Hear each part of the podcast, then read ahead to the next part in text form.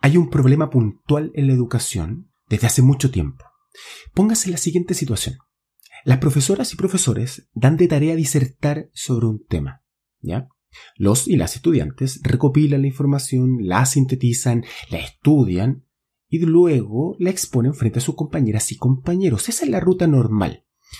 Y yo creo que ahí hay un error histórico y que influye en lo mal que terminan hablando las personas frente al público el resto de su vida. Y a mi juicio, esto comenzaría a mejorar con una herramienta que viene del mundo del teatro. Las circunstancias dadas. Bienvenidas y bienvenidos al capítulo 19 de Método Divulgación. Método Divulgación es un podcast que entrega herramientas para comunicar ideas y hacer que tus presentaciones sean efectivas. ¿Quieres mejorar tu oratoria? Entonces dale, quédate acá, no te vayas. Y recuerda, no es hablar en público, es hablar con el público. Yo soy Cristian, actor, comunicador, profesor y espero poder ayudarte en el maravilloso mundo de la divulgación de ideas. Hola a todos, hola a todas, espero que estén muy bien. Yo les tengo que confesar que esta es una de mis grandes ideas, o bueno, más que una gran idea, yo creo que implementarla puede cambiar la forma en que se enseña indirectamente a hablar en público o hablar con el público desde el colegio, bueno, incluso en la universidad sería útil.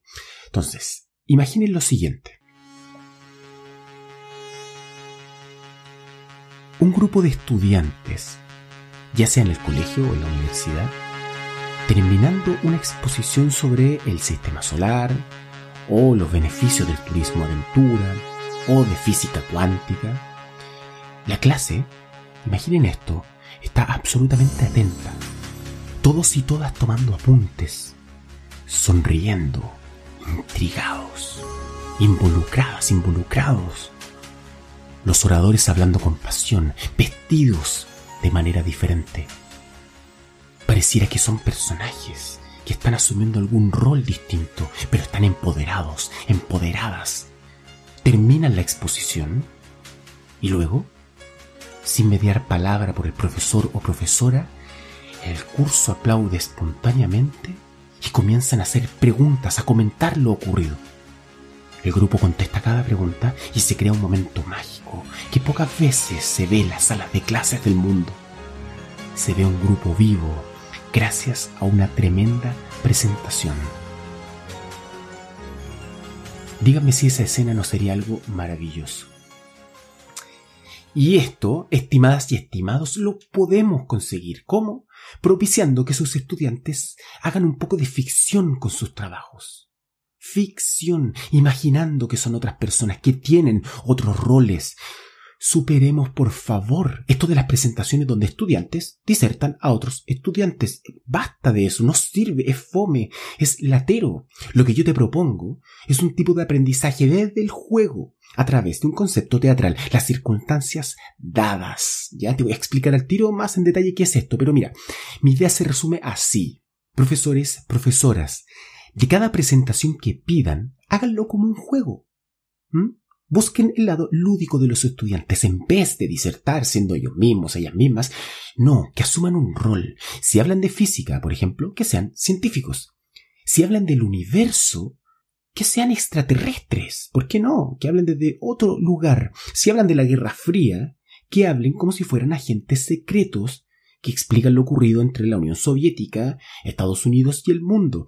Si este es un proyecto para hablar de la flora y la fauna del sur de Chile, que se transformen en un grupo activista que viene a convencer a las autoridades, los mismos compañeros y compañeras que están ahí, para que inviertan en el cuidado medioambiental de la zona. ¿Qué es lo que va a pasar entonces? Que el grupo va a asumir un rol más vivo, más presente, más activo. Es una actitud diferente frente al trabajo.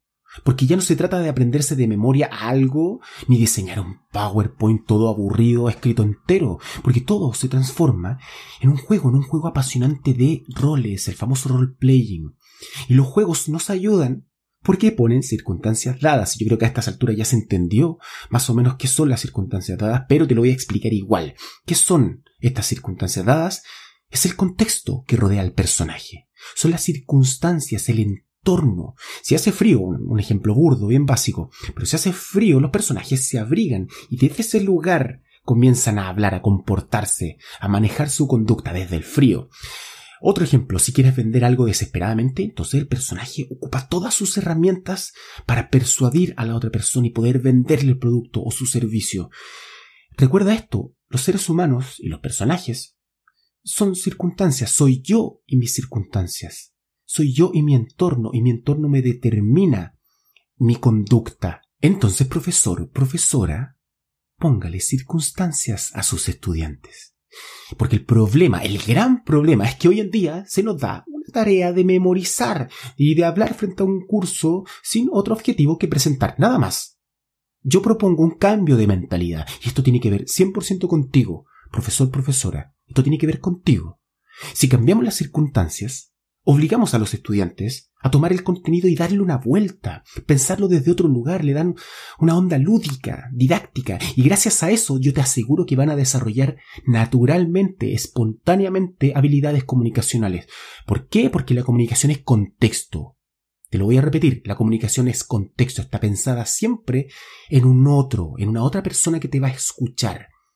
Es distinto hablarle de terremotos, de placas tectónicas a un niño de 6 años Tienes que adecuar tu mensaje para explicarle eso a un niño de 6 años, pero también adecuarlo para un niño de 15 años. Tú no puedes hablar igual a dos personas distintas.